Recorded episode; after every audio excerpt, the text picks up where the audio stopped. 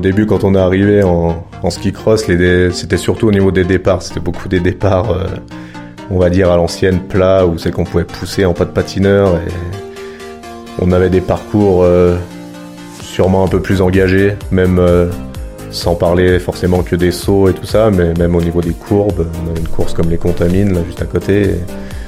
voilà, il y avait de la vraie courbe à faire, c'était de la neige dure et tout ça, et ça, on le retrouve un peu moins aujourd'hui il y a toujours un bon Puffcast à se mettre dans les oreilles. Pour son premier mois d'existence, Puffcast atteint la moyenne quotidienne de 100 diffusions. Alors un grand merci à celles et ceux qui d'ores et déjà ont connecté Puffcast à leurs oreilles. Et si votre entreprise souhaite soutenir ces Puffcasts par une action commerciale ou de promotion, alors contactez-nous cast.puff.fr. En attendant, direction le départ. Attention, un départ où nous sommes 4 derrière les grilles. 4 en course pour un seul gagnant à l'arrivée. Arnaud Beauvolonta, bonjour, bienvenue dans Podcast.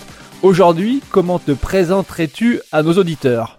Eh bien, moi je me présenterais voilà, comme euh, un enfant né euh, à Beaufort euh, qui, a toujours habité ici dans la commune d'Arèche-Beaufort et qui voilà, fait le parcours classique d'un enfant du coin. a commencé le ski club ici et gravir un peu les, les échelons euh, du ski euh, classique, on va dire, ski club, comité de Savoie, et, et après euh, aller jusqu'à la Fédé. Mes parents ont toujours été sur Beaufort, c'est des gens du, du, coin aussi, donc c'est vrai que j'ai un, un, gros attachement pour, pour ma vallée, du Beaufortin. Je me doutais que j'avais les bonnes qualités pour réussir en ski cross, donc j'ai essayé, et ça m'a tout de suite plu, et j'ai réussi à gravir les échelons et à rentrer voilà, en équipe de France en ski cross.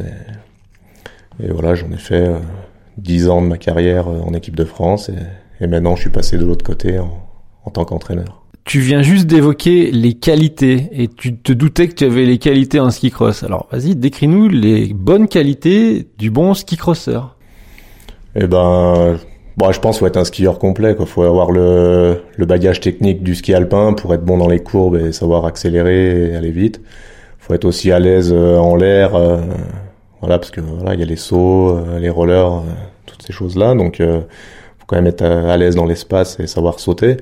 Et après, bah, faut avoir quand même le tempérament bagarreur pour pour réussir à skier à quatre avec trois autres mecs à côté au coude à coude et, et réussir à skier bien. Donc voilà, après de l'explosivité tout ça, j'en avais bien. Donc je savais que le départ est important en ski cross, donc je pourrais réussir à être plutôt bon dans ce domaine-là.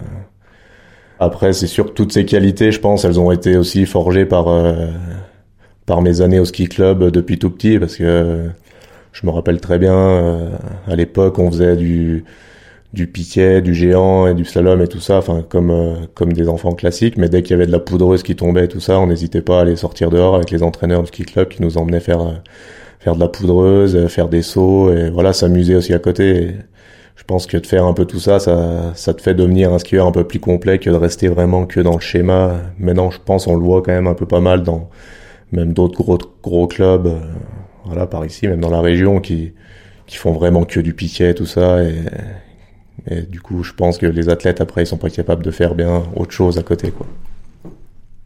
Alors, justement, euh, est-ce que tu peux remettre euh, là cette expérience ski club et le passage ski club dans le temps?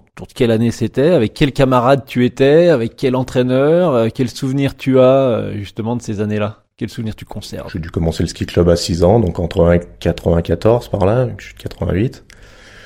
Ouais, bon, on était avec les copains de, de Beaufort, Dimitri Virgodin, Arnaud Micardi tout ça. Après, on a rencontré avec ceux des saisies, euh, Ghislain Pouèche, euh, euh, Amaury Vidal, voilà, on était au district ensemble. On avait vraiment une bonne, euh, une bonne équipe et une bonne émulation, justement. Et je pense que c'est ce qui a fait... on est tous quand même allés assez loin, au moins en FIS et tout ça. Et moi, j'ai réussi à aller un peu plus loin. Mais voilà, le fait d'avoir une bonne émulation comme ça entre copains qui se tiraient la bourre, c'est sûr que ça sert pour derrière. Après, en les entraîneurs, il y a eu Pierre Blanc qui est décédé déjà depuis un moment. Norman Blanc maintenant qui a repris son flambeau et qui est coach à Arèche. Ouais, je pense que Pierre a été bien important justement pour tout ce groupe là de, jeunes où il avait vraiment la culture euh, compétition et de la gagne et tout ça et, euh, voilà on a fait euh, enfin j'ai fait, je pense 4-5 ans au club avec lui quand j'étais petit, là, aux alentours de 10 ans. Quoi. Et ça a été des, des bonnes expériences. Après, il y a eu Bertrand Vialet, que j'ai eu en, entraîneur aussi, euh, qui a été euh, qui a été aussi à la section sport à Beaufort là, pendant plusieurs années. Je l'ai pas eu à la section, c'était Loïc Lequelec que j'avais. Mais j'ai eu Bertrand euh, en entraîneur et après il s'est aussi pas mal occupé de moi sur la préparation physique au début que je commençais le ski cross et et que j'étais encore pas à la Fédé, tout ça, que voilà, j'étais un peu pas livré à moi-même parce que j'étais déjà dans le groupe comité de Savoie Ski Cross, le premier groupe qui a existé, mais, mais voilà, pour tout ce qui est physique et tout ça, vu que Bertrand était là-bas au collège, il me faisait un peu des programmes et tout ça, donc il, m'a beaucoup aidé là-dessus. Puis voilà, après, bah, tous les entraîneurs du club de, de l'époque, je dois en oublier, mais, mais voilà, il y, en a d'autres aussi. On sait que Arèche-Beaufort est aussi un haut lieu euh, du ski alpinisme. Est-ce que tu avais dans le club, euh, est-ce que tu as croisé des skieurs alpinistes? Oui, oui, j'ai croisé euh, ces gens-là au ski club. Xavier Gachet, il a un an de moins que moi, il est 89 et il était au ski club alpin aussi quand on était jeune. Je les ai croisés, même William Beaumardion est en ski alpin aussi. Bon, il est un peu plus vieux que moi, donc on s'est un peu moins croisé au niveau du club et tout ça, mais mais oui, c'est tous des jeunes qui ont commencé le ski ici aussi et qui sont passés par le ski club. Après, euh, pour ma part, euh, non, j'ai vite euh, eu le gabarit assez costaud et tout ça pour être plutôt en, en descente super G. bon, géant aussi quand je faisais de l'alpin, et puis après ski cross aussi. Après, venir dans la rando quand on fait déjà 90 kilos, c'est, c'est pas facile, quoi. Bon, la carrière est terminée. Il y a une autre qui s'est ouverte. Aujourd'hui, avec un an et quelques de recul, qu'est-ce que tu conserves comme image de forte ou voilà comme image de ta carrière? Bon, des images fortes, euh, il y en a plusieurs. Après, c'est sûr que bon, ma, médaille euh, aux Jeux Olympiques avec ce triplé français, ça reste vraiment euh, mon souvenir sportif le meilleur, plus intense. Déjà, le fait d'y avoir partagé tous les trois sur ce podium et puis aux Jeux Olympiques, voilà, pour ma première participation. C'est sûr que c'est mon plus beau souvenir en carrière, mais après, ouais, toutes ces dix années où on avait vraiment une bande de, de copains où on se tirait la bourre et et voilà, c'est ce qu'on essaye maintenant aussi dans le, le, staff où je suis, de retrouver ça, euh, d'avoir vraiment une grosse émulation entre les gars. Nous, c'était ça, on était 8, 9 à pouvoir presque faire des podiums tous les week-ends en ski cross et ça, ça alternait, quoi. De temps en temps, c'était l'un, de temps en temps, c'était l'autre et ça a toujours été sain comme compétition, mais ça nous a tous tirés vers le haut, quoi. Sur ta toute dernière course, tu réussis à monter sur le podium, sur la troisième marche du podium, à Sunny Valley. À ce moment-là, tu sais que c'est ta dernière course. Dans quel état d'esprit tu es? Est-ce que ça te libère? Est-ce que ça te remet une forme de pression? Non, non, pas vraiment. Ouais, c'était assez inattendu. C'est vrai que ça faisait quand même un ou deux ans où je chantais que j'étais un peu plus euh, dans le dur. J'avais déjà décidé d'arrêter ma carrière un peu, on va dire, à la mi-saison, je pense. Euh, à mon avis en janvier, par là, je me rappelle plus exactement. Et ce podium, il est arrivé, euh, je crois, début mars, je crois. donc j'avais déjà pris ma décision et tout ça, mais j'avais vraiment envie d'être. Euh, j'étais un petit peu limite pour être au final à Vezona et j'avais envie de faire que ce soit ma dernière course là-bas. Euh, voilà, pour euh, certainement pouvoir fêter tout ça avec le avec mon fan club là qui, qui serait venu vu qu'on est qu'à trois heures de route de Vezona. Malheureusement, la course n'a pas pu se faire à cause du Covid, mais voilà, je suis resté sur ce podium là-bas à Sony Valley. Voilà, c'était c'était la belle histoire, surtout que j'avais gagné là-bas trois ans plus tôt, en 2017. Et en plus en me, en me cassant le genou dans l'air d'arrivée, donc j'avais pas pu profiter du podium, monter sur la première marche. Et j'étais parti directement en ambulance euh, à l'hôpital pour voir euh, vraiment ce qu'il y avait au genou. Donc au moins là j'ai pu profiter de monter sur ce podium, même si c'était que sur la troisième place. Mais, mais ouais non, c'était sympa après. Ouais, c'était assez inattendu quoi. J'ai passé les tours comme ça en me disant bon allez, faut que je marque des points pour être à cette finale à Vezona surtout. Et voilà, j'ai réussi à me retrouver jusqu'en finale et accrocher ce podium. Donc c'est vrai que c'est une fierté quand même de, de finir sur un podium. C'est toujours mieux que, que de partir en étant euh, déçu et, et voilà, un peu moins content. Ton passage de coureur à entraîneur de l'équipe de France de ski cross. Comment est-ce que ça s'est fait? Est-ce que c'est quelque chose que tu as mûri, que tu es allé solliciter, que tu es allé rechercher? Ou est-ce qu'au contraire, on t'a fait des propositions et on est venu te, te chercher? Comment est-ce que cela s'est fait? Oui, bah ça s'est fait. Euh, on a dû, en parler un petit peu dans l'hiver avec euh, les déjà les deux coachs qui étaient en place avec Eric Archer, le, chef de groupe américain qui a, arrêté cette année. Lui, ça, l'emballait bien. Après, moi, j'en ai parlé aussi un peu à certains des coureurs, ceux qui ont le plus un peu d'expérience, voilà, les Jonath, les Jean-Fred, les Bastien, tout ça. Et puis eux, ouais, ça les branchait bien aussi, quoi. De toute façon, ils se disaient, euh, voilà, on, quand un athlète vient d'arriver, il a fait les mêmes pistes que nous. Euh, quand il sera au bord de la piste et qu'il va nous dire quelque chose, voilà, il va savoir de quoi il parle. Donc, euh, donc voilà, c'est parti là-dedans. Moi, je, je chantais que c'est quelque chose qui me plaisait bien. Ça faisait déjà un peu un ou deux ans que j'aimais bien un peu quand même chanter, observer un peu ce qui se passait, même des fois donner quelques conseils aux jeunes et tout ça. Et du coup, voilà, je pensais que ça allait me plaire et ça me plaît toujours. Et, et, ouais, ouais c'est vraiment euh, sympa de passer de l'autre côté aussi et de voir euh, un peu tous ces détails et tout ça pour euh, faire améliorer les gars. C'est vrai que il y a plus de réflexion quand on est coureur, quoi, je trouve. Des fois, j'ai eu, j'en ai parlé avec les autres coachs avec qui j'ai attaqué tout de suite la première année.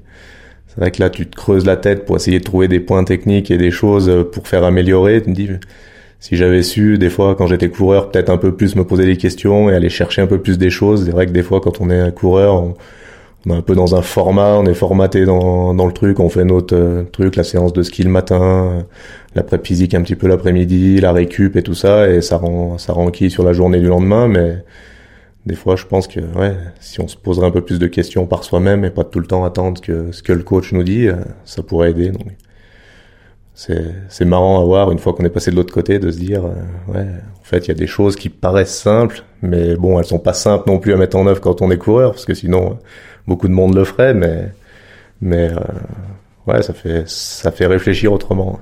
Qu'est-ce que tu as appris depuis que tu es coach et est-ce qu'il y a là-dedans des choses que tu aurais aimé connaître plus tôt quand tu étais coureur notamment? Moi, c'est surtout sur euh, des petites choses, euh, des, des points techniques un peu qu'on qu'on travaille, à savoir euh, voilà, être plus glissant dans ces. Nous, on a des gros virages relevés, là, des banques, euh, être plus glissant. Donc, on essaye de trouver des, des solutions pour euh, pour être moins ancré et, et voilà, avoir plus de glisse, comme d'autres nations arrivent mieux à le faire. Et voilà, sur des petites choses comme ça techniques où on se dit, ouais, j'aurais pu essayer ça un peu plus quand j'étais coureur, ou, ou même dans des dans des départs, voilà, plein de choses un peu techniques comme ça c'est plus un peu là-dessus sur les points un peu techniques comme ça, pousser la réflexion un peu plus loin quand on est coureur, un peu de soi-même. Et qu'après, bon, après sur l'aspect mental et tout ça, c'est encore un peu autre chose, mais des points techniques, mais qui ont aussi leur euh, aspect et leur euh, importance euh, tactique et stratégique quelque part. Parce que un départ plus travaillé sur un aspect technique va aussi se mettre en reflet avec une stratégie de course. Oui, oui, c'est sûr, ouais, c'est en lien. De toute façon, on travaille la technique sur le départ pour euh, pour pouvoir partir devant. Nous, c'est vrai qu'en ski cross, euh, voilà, l'importance de prendre un bon départ et d'être euh, au moins dans les deux premiers, voire voire devant tout de suite au premier virage, ça facilite la course quand même pour derrière. Donc voilà, on travaille techniquement dans le départ pour nous amener à être une stratégie de course. On s'installe tout de suite devant. Voilà, c'est quand même toujours un peu plus facile. Moi, j'avais mon exemple un peu sur sur ces dernières années un peu de course où au départ euh, j'arrivais de moins en moins, voilà, un peu moins d'explosivité, je pense avec l'âge et tout ça. Et, et du coup, euh, quand t'es tout le temps un peu derrière à vouloir batailler, euh, de temps en temps tu t'en sors, mais mais quand tu prends un bon départ, c'est quand même toujours plus facile. Tu te facilites un peu la course et tu y laisses moins d'énergie un peu, on va dire, dans les premiers tours, en huitième, quart de finale, et après t'en as plus à la fin, quoi. C'est une notion qui est pas évidente euh, parce que quand on regarde le ski cross, on peut se dire tiens finalement être derrière, bénéficier de phénomènes d'aspiration, de voir un peu le, jeu des adversaires, ça pourrait être un avantage. Mais en fait, ce que tu nous dis, c'est que non, au contraire, il faut mieux être devant tout de suite. Oui, oui, c'est quand même mieux en général. Il y a certaines pistes, on a une ou deux pistes, euh, ou des fois de partir derrière, euh, ça peut être bien parce qu'il y a des grandes lignes droites à l'arrivée. Je pense à, à en Suède, par exemple, où il y a une, une grande, grande ligne droite à l'arrivée. Et là, oui, des fois d'arriver ici en 3 4 position, ça fait vraiment le gros phénomène d'aspiration et t'arrives à revenir euh, avant la ligne. Mais bon, en règle générale, quand même, prendre un bon départ, c'est toujours quand même une bonne stratégie. Ton métier de coach aujourd'hui, en... j'aimerais que tu nous le décrives au quotidien. Qu'est-ce qu'il est fait de chaque jour? Alors peut-être plus en été, en intersaison, et puis l'hiver, comment Parce qu'il doit y avoir des cycles différents. Est-ce que tu peux rentrer un peu dans une présentation, un peu un détail de voilà, qu'est-ce que tu fais, en quoi ça consiste au jour le jour. Oui, bah nous notre programmation, elle est découpée en par exemple, pour cette année, on a fait beaucoup de ski au mois de juin, au glacier aux deux Alpes, on a dû faire pour ceux qui ont le plus skié 18 20 jours de ski. Donc là, bon, bah, la journée, c'est voilà une séance de ski le matin et un petit peu de physique l'après-midi. Sur le ski, là, on est plus sur du, on attaque par euh, des points techniques, même en libre, euh, des éducatifs, un petit peu ça. Un petit peu de géants aussi, on a fait pas mal de, de géants. Et après, on avait un parcours, là, deux Alpes cette année, donc on, on s'est quand même pas mal consacré aussi au ski cross.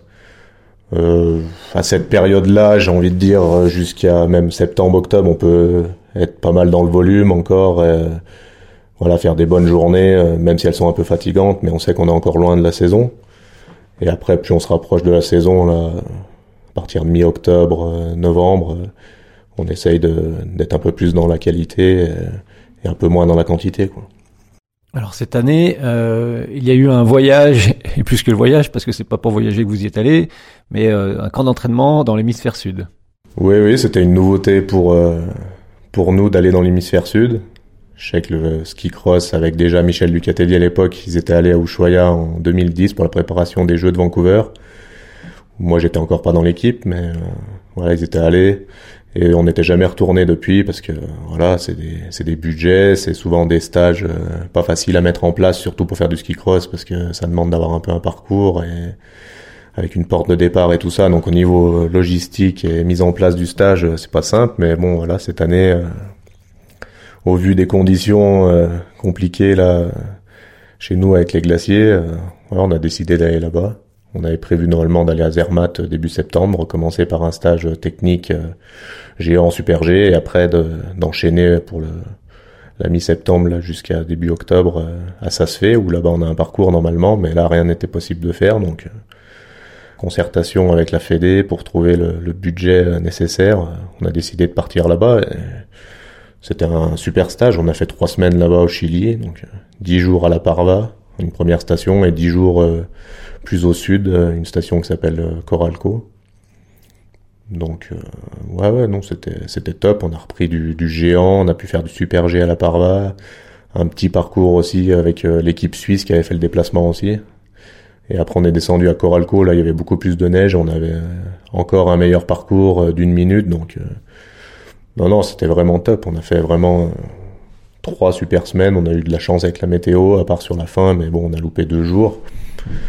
C'était, c'est sûr que c'est un gros voyage qui demande du budget, de l'énergie aussi. On va voir. J'espère qu'on le payera pas euh, plus tard dans la saison. Euh, voilà, d'avoir fait un gros voyage là, un peu peut-être pris un décalage horaire et tout ça, mais mais sinon niveau ski, on a fait vraiment un super stage. Est-ce que tu penses que les athlètes ont besoin d'une routine qu'ils répètent d'année en année ou est-ce qu'à un moment donné, euh, ça fait du bien de casser et de changer ce rythme?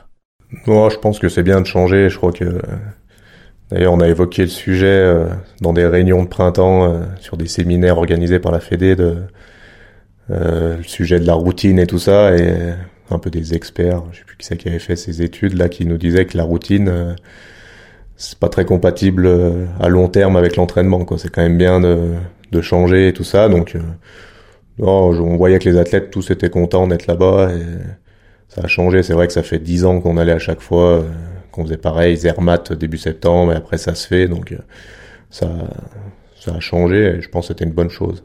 Et pour le, le staff aussi je pense que c'était bien parce que c'est pareil on après voilà on a vite fait de rentrer dans une forme un peu de lassitude aussi quand on on est dans le staff aussi, et voilà, on a notre truc, on fait, on fait le job et tout ça, mais là, d'avoir découvert des nouvelles choses aussi, mis en place un nouveau parcours là-bas et tout, euh, c'était, c'était bien pour le staff, bien pour les coureurs.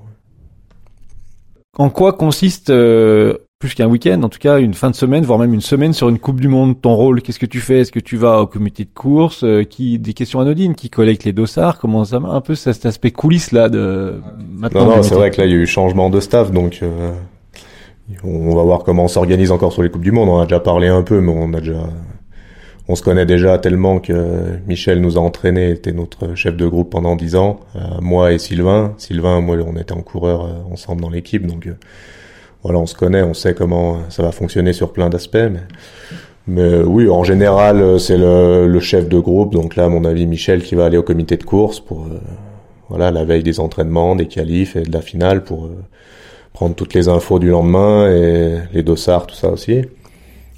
après, voilà, en général, nous là, ce qu'on s'est dit quand même un peu, c'est que voilà, pour le gros du, du ski cross, on va dire tous les départs, les aspects techniques comme ça du, du départ, euh, c'est vrai qu'avec Sylvain, nous, on a été baignés là-dedans depuis dix ans, donc on, on a le bon oeil, je pense, et les connaissances, tout ça. Michel s'occupe beaucoup de la logistique et tout ça, c'est c'est vraiment là où, de toute façon, il excelle, même s'il est quand même sur le terrain et tout ça, hein, mais euh, voilà, donc... Euh, une journée d'entraînement en général, oui, on est les coachs, on est les trois coachs sur la piste, on laisse un kiné au départ euh, avec les athlètes pour pour les faire partir et nous qu'on puisse faire remonter les, les, infos avec la radio. Mais voilà, souvent ça fait un coach au départ et après deux coachs sur le reste du parcours. Voilà, on a nous en ski cross, on a deux jours d'entraînement, donc euh, on a le temps de bien skier sur le parcours. Un premier jour pour pour voir tout ça on donne les, les, points techniques, on filme au bord de la piste aussi pour pouvoir faire la vidéo le soir. C'est vrai que je pense que c'est bien d'aller un peu à l'essentiel. Des fois, quand on est sur la piste dans ces journées-là, euh, voilà, on a, on va avoir sept garçons au départ, euh, euh, trois ou quatre filles, donc ça fait onze personnes qui sont au départ là. Si on parle pendant cinq minutes à la radio à chacun, on s'en sort jamais. Donc c'est juste des petits, des petits points clés ou essentiels ou ou des choses un peu qui sautent à la figure à leur répéter, mais après le gros du travail, il est fait le soir euh, à la vidéo. Quoi. Quel est ton style euh, quelque part dans le, le management? Est-ce que tu fais plus des rencontres individuelles avec les athlètes ou est-ce que tu es plus euh, le gros briefing de course la veille Quelle est ta patte? Qu'est-ce que tu amènes là-dessus aussi dans la manière de, de coacher? Non, j'aime bien quand même leur parler individuellement, même si de temps en temps l'année dernière, c'est vrai que souvent c'est quand même un peu plus le chef de groupe qui fait le gros briefing un peu d'avant-course la veille et tout ça, mais c'est vrai que l'année dernière, des fois, d'avoir euh, d'être avec Eric Archer, l'américain, voilà, qui parlait anglais, euh, je chantais que des fois là, voilà, il rentrait pas assez dedans quand euh, il y avait besoin de les secouer ou pas, donc des fois j'ai pris la parole et, pour essayer de les réveiller un peu collectivement, on va dire, la veille d'une course ou, ou, en arrivant la veille des entraînements, voilà quoi. Mais bon, euh, oui, on va voir. Je suis pas non plus à les engueuler, mais quand il faut euh, de temps en temps un peu essayer de les bouger, euh, je pense que c'est bien de le faire. Puis il n'y a pas que ça, je pense qu'il y a peut-être une relation différente entre un groupe de garçons et un groupe de filles. Est-ce que c'est des choses que tu perçois? Oui, oui, bah c'est sûr que c'est différent, oui.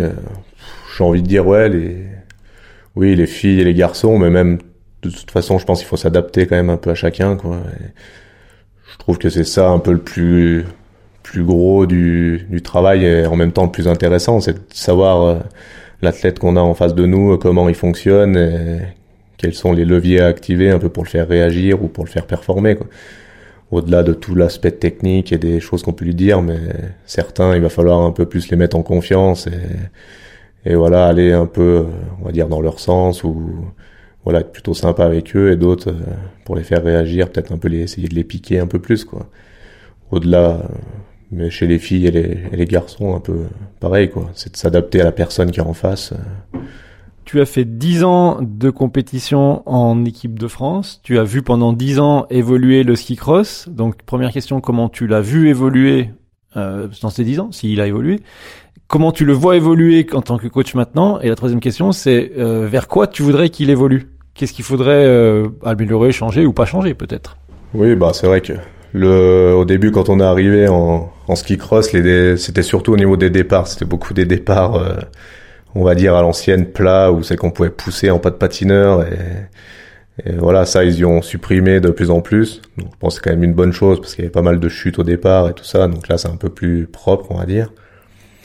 Après, je trouve un peu dommage, c'est qu'au début, on, on avait des parcours euh, sûrement un peu plus engagés, même euh, sans parler forcément que des sauts et tout ça, mais même au niveau des courbes, on avait une course comme les Contamines, là, juste à côté, qui, voilà, il y avait de la vraie courbe à faire, c'était de la neige dure et tout ça, et ça, on le retrouve un peu moins aujourd'hui, donc euh, voilà, c'est un peu plus des parcours plats, voilà, ça a beaucoup parlé de sécurité à la FISE, ou Bon, c'est normal, hein, c'est bien. Il y avait beaucoup de, enfin beaucoup. Il y avait des blessures, il y a eu des blessures graves, des gros accidents et tout ça. Donc c'est sûr qu'il fallait réagir là-dessus. Mais du coup, ils ont beaucoup réduit quand même les parcours là depuis quelques années, depuis 5-6 ans, je pense. Ça enlevait quand même un petit peu de spectacle et de voilà, des fois on retrouve un peu beaucoup les mêmes profils de skieurs qui, qui sont devant, alors que s'il y aurait des pistes un peu plus variées, euh, voilà, ça serait peut-être un petit peu différent. Je trouve que ça serait bien de revenir un petit peu dans, dans ces genres de ski cross ou même euh, il faudrait rajouter quand même un peu plus de courbes comme on avait à l'époque il y a 8-10 ans, quoi, où voilà, des vrais skieurs, on va dire, euh, voilà, s'en sortaient, pouvaient faire la différence dans des courbes. Parce que c'est vrai qu'on on reste quand même une discipline, voilà, de l'alpin, même si on on est en train d'arriver dans le cercle alpin, mais on était une discipline freestyle, on va dire jusqu'à maintenant, mais, mais on n'a rien vraiment de, de, freestyle et on est tous des anciens alpins. Donc, euh. comment est-ce que tu as vécu ce rapprochement avec le snowboard? Parce qu'à un moment donné, on a essayé de vous faire cohabiter. Et euh, comment tu vois euh, bah, cette tendance et cette trajectoire vers l'alpin de rapprochement? Oui, bon, c'est vrai qu'on a cohabité un moment avec le snowboard. Après, il y a des bonnes choses et c'est sûr que de temps en temps, il faut voilà, faire des choses en commun, même rien que pour réduire les coûts, euh, même lors d'entraînement ou même sur certains parcours. De toute façon, je pense euh, sur les grands événements comme les Jeux Olympiques ou même le Championnat du Monde, on aura toujours des parcours en commun avec le snowboard, mais on voit très bien qu'il y a, il y a certaines choses qui sont pas euh, adaptées pour les deux, quoi, aussi bien pour eux que pour nous.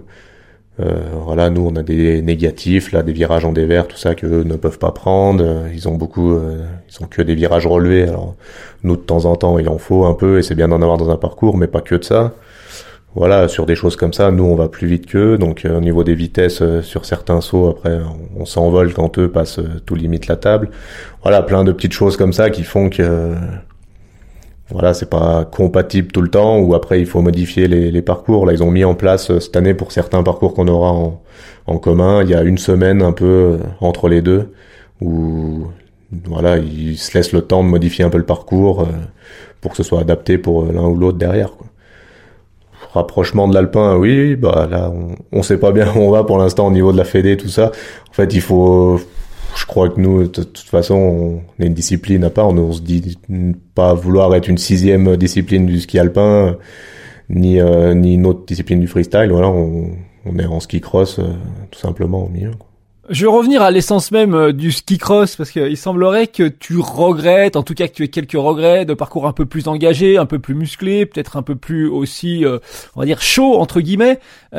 comment tu le verrais évoluer ce ski cross à l'avenir là? Qu'est-ce qui lui manque? Oui, oui, bah c'est sûr, un peu plus euh, d'engagement, oui, sur les sauts et tout ça. C'est vrai que on en parle des fois que les, les athlètes qui restent encore maintenant, qui ont connu cette époque-là, qui ont, mon âge, quoi, ou même avec Sylvain qui était à mon époque. C'est vrai qu'aux X Games, tout ça, c'était euh, c'était énorme. C'était pas des parcours hyper techniques niveau courbe et tout ça, mais au moins il y avait des gros sauts et, et voilà, il y avait de l'adrénaline et tu tu prenais des risques quand même, mais bon, c'est ce qu'on aimait, quoi c'est bien de parler de la sécurité, hein, je suis d'accord avec ça et tout ça, mais mais faut quand même euh, que ça reste spectaculaire, quoi. Je pense que à aucun descendeur on va leur dire bon ben on va réduire euh, Kitzbühel euh, pour faire un truc que voilà où il y aura plus de risques ni rien. Ils savent qu'ils prennent des risques et qu'ils ont des risques de blessures, voilà voire plus en prenant le départ de Kitzbühel, mais mais je pense qu'ils aiment tous ça et, et voilà nous c'est un peu ce qu'on pense aussi un peu avec le ski cross qui faut quand même que ça reste euh, spectaculaire et qu'il y ait des gros sauts et pas que voilà que n'importe qui on va dire qui skie euh, moyennement euh, puisse faire le parcours et, s'en sortir et pouvoir jouer la victoire à la fin quoi. Alors moi je suis quand même assez surpris parce que le ski cross, on est d'accord, il y a de l'engagement, c'est spectaculaire, mais aujourd'hui, on dirait que le ski cross peine un petit peu à trouver, peine à rencontrer son public. Comment tu expliques qu'il n'y ait pas davantage d'engouement des spectateurs, des fans envers le ski cross? Oui, on, a toujours envie qu'il y ait plein de monde et qu'il y ait des grosses ambiances, tout ça. Et encore en France, là, je pense on, on était encore assez bien servi avec Valto et tout ça. Il y a eu des années où ils installaient une tribune et tout. Il y avait quand même de l'ambiance quand les, les fan clubs se, se déplaçaient. Je crois que voilà, même pour en avoir discuté, même avec euh, des Alpins ou même avec Michel Ducatelli qui a fait 4 ans là récemment avec les Alpins, il y a des endroits où tu vas, tu vas aux US ou au Canada ou voilà d'autres endroits en alpin, il n'y a pas grand monde non plus dans dans l'air d'arriver. Après, oui, bah c'est sûr que comme je l'ai dit, hein, le fait de si le, le, le, parcours est spectaculaire aussi, qu'il y a vraiment du spectacle, ça attire de plus en plus de monde. Je pense que voilà, faut essayer de travailler autour de, de ça, du même de la course, quoi, de d'apporter des animations, voilà, des concerts. Je sais qu'à l'époque, nous, ils faisaient des fois un petit concert à l'Alpe d'Huez, je me rappelle, à la remise des dossards la veille. voilà, il y avait quand même euh, bonne ambiance. Je pense, c'est vrai que le, ski cross, c'est quand même un spectacle de ski à quatre comme ça, avec les sauts, il y a un peu des chutes et tout. Et faut essayer de travailler tout, tout l'aspect qu'il y a autour pour euh, que ce soit un spectacle et un show sur euh, trois, 4 quatre jours. Je crois que les, les deux Alpes, ils sont assez dans cet esprit-là. Là, quand on a été, bon, au mois de juin, on est retourné faire des réunions avec eux dans l'été et tout ça. Et je sais qu'ils veulent installer en haut sur le, sur le glacier, sur le, le restaurant là, du front de neige, là où il y aura l'arrivée, euh, tout un peu un espace comme ça, euh, concert, musique. Euh, il y aura deux écrans géants normalement. Donc voilà, on sent qu'ils sont bien motivés à, vouloir créer l'événement autour de l'événement aussi. J'ai envie de conclure ces questions sur le ski cross parce que j'en ai une qui me vient et qui me trotte depuis un moment dans la tête. Je me dis, mais maintenant, Arnaud, euh, 10 années coureur, jamais à la maison, maintenant coach, jamais à la maison. Euh, tu fais quoi exactement quand tu rentres à la maison? Ouais, quand je rentre à la maison, bah oui, je suis bien occupé. J'ai j'ai deux enfants, j'ai ma femme qui m'attend à la maison, donc euh, voilà, j'essaye de profiter au max. C'est vrai que bon, c'est pas facile comme là récemment quand on est parti trois semaines de suite euh, au Chili, ça commence à faire long. Voilà, j'ai une fille de de 6 ans et un fils de 3 ans, donc voilà, la première, euh, Nevia, elle commence à bien se rendre compte un peu euh, quand je parle à 6 ans, donc euh, ça a été chanter un petit peu plus dur là pour ces trois semaines au Chili. Donc voilà, j'essaye de, de, profiter avec eux quand je rentre. Tu vas en avoir deux à faire skier là cet hiver. Ouais, ouais, c'est sûr. Ouais, ça a déjà commencé. Hein. Nevia a déjà intégré le ski club l'année dernière, donc là elle va attaquer sa deuxième année cet hiver. Ouais, c'est c'est un plaisir ouais, d'aller les faire skier. Émile, le petit deuxième, du coup, maintenant, euh, qu'il va falloir un petit peu, il est pas loin de se débrouiller tout seul, ça va pas tarder, mais ouais, c'est, c'est sympa, ouais, c'est... Alors, quelle base il leur apprend, le papa, coach, euh, champion? Ouais, pas grand chose de, de plus qu'un, qu'un moniteur classique, je pense, ou qu'un entraîneur du ski club, hein. je, j'essaye d'aller skier avec eux pour, euh, surtout pour le plaisir, commencer à les faire glisser, qu'ils trouvent l'équilibre et tout ça, et, non, mais Nevia, la première, ça commence à être bien. Et puis le fait d'aller au ski club aussi, ça, ça les débrouille euh, vachement et voilà, c'était marrant de voir l'évolution quand en plus je partais dans l'hiver, je, la voyais pas skier pendant 15 jours ou 3 semaines et je revenais, elle avait attaqué à faire des bosses partout avec le ski club, tout, regarde comme je vais sauter là, tout ça, donc euh, ça qui est marrant. Après, non, je suis pas encore à leur apprendre des trucs euh, techniques ou à vouloir trop les pousser non plus. C'est toi qui leur fais découvrir le ski cross, la, piste Bovolanta sur euh, le domaine du QV, non? Ouais, ouais, c'est ça. Ouais, il y a la piste, le Bovo Cross là-haut sur euh, sur le téléski de Rognou. Oui, bah Nevia l'a déjà découvert avec le ski club. Et quand j'étais retourné skier avec elle direct derrière, bon, on allait passer au Bovo Cross, on allait passer au Bovo Cross, et il fallait qu'elle parte devant moi et qu'elle me montre comment elle faisait. Donc c'était marrant. Est-ce que c'est une piste, pour en l'occurrence, qui est née de toute façon quand tu étais coureur, mais euh, quel a été ton rôle en termes de conseils Est-ce que tu la regardes toujours? Est-ce que tu la fais évoluer? Est-ce que tu donnes toujours des petits, des petits détails? Est-ce que tu es toujours impliqué? Non, pas trop là, parce que maintenant ils ont bien le tracé euh, fait depuis plusieurs années, mais c'est vrai qu'au début, oui, quand on a imaginé un peu la piste, on était monté voir déjà l'été pour voir où c'est qu'on pouvait la tracer. C'est vrai que c'est un endroit, c'est pas simple non plus, qu'il y a un peu des gros cailloux, c'est pas facile de passer avec une machine. Là. Mais du coup, ils ont trouvé le tracé là-haut. Et...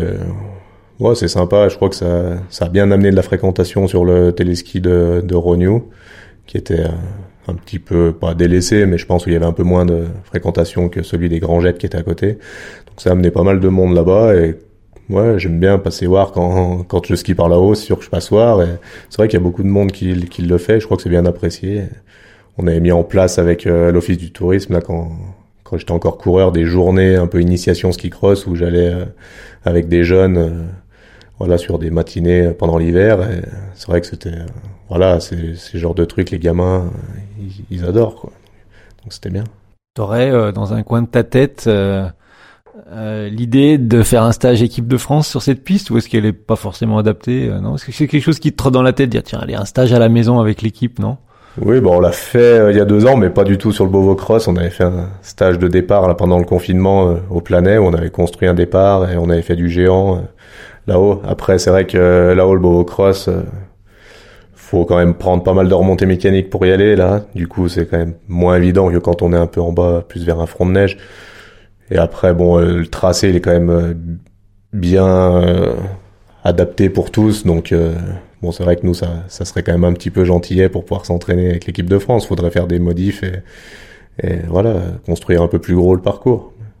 En dehors du ski, euh, je te fais la passe, je te jette la balle. Il y a d'autres passions? Déjà, moi, je suis depuis pareil tout jeune au football club du Beaufortin. Donc voilà, je continue à jouer. Donc l'automne, c'est un peu moins évident euh, d'être là euh, du au stage où on part souvent, mais voilà, là comme là, je suis un peu là en ce moment. J'ai match dimanche dans les Bauges, donc j'ai hâte de les retrouver et d'aller jouer parce que j'étais pas là pendant trois semaines.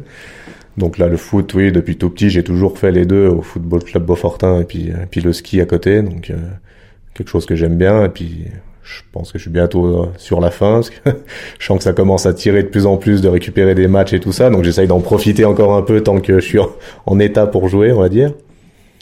Et puis à côté de ça, non, je suis euh, assez nature, tout ça. Donc j'aime bien la chasse et puis la pêche, tout ça ici dans, dans le Beaufortin, pareil. Toujours, je voudrais que tu évoques ta journée de rêve à glisser sur la neige en montagne.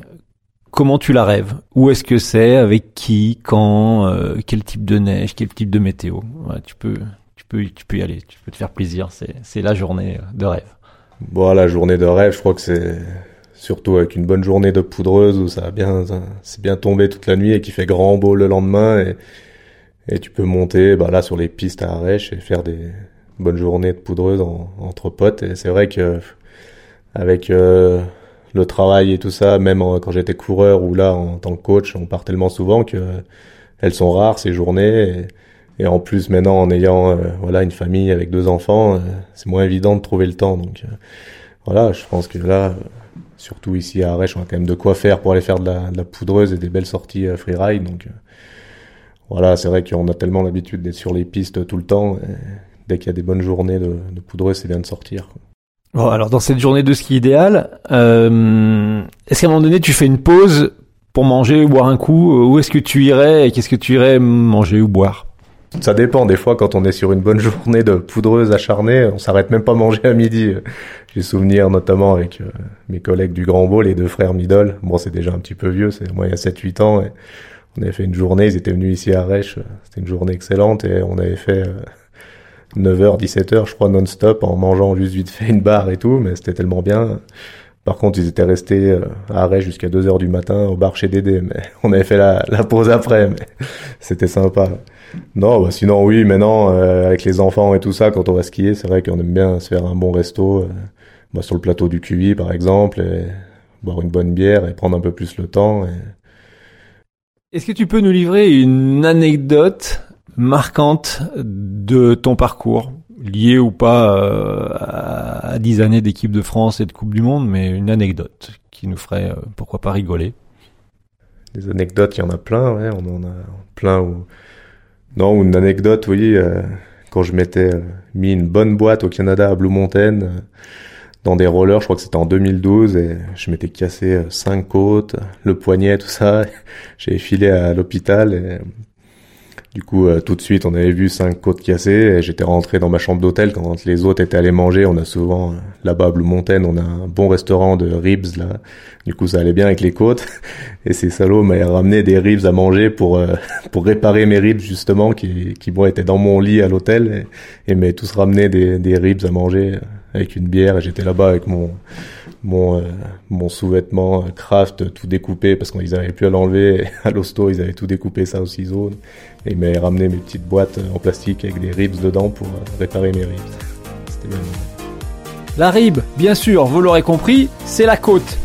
Comme tous les bons puffcasts, notre rencontre s'est achevée autour d'une kombucha alpe cette boisson à base de thé fermenté, finement gazeuse, fabriquée dans les Alpes à Grenoble, à retrouver et à commander sur kombuchalp.com.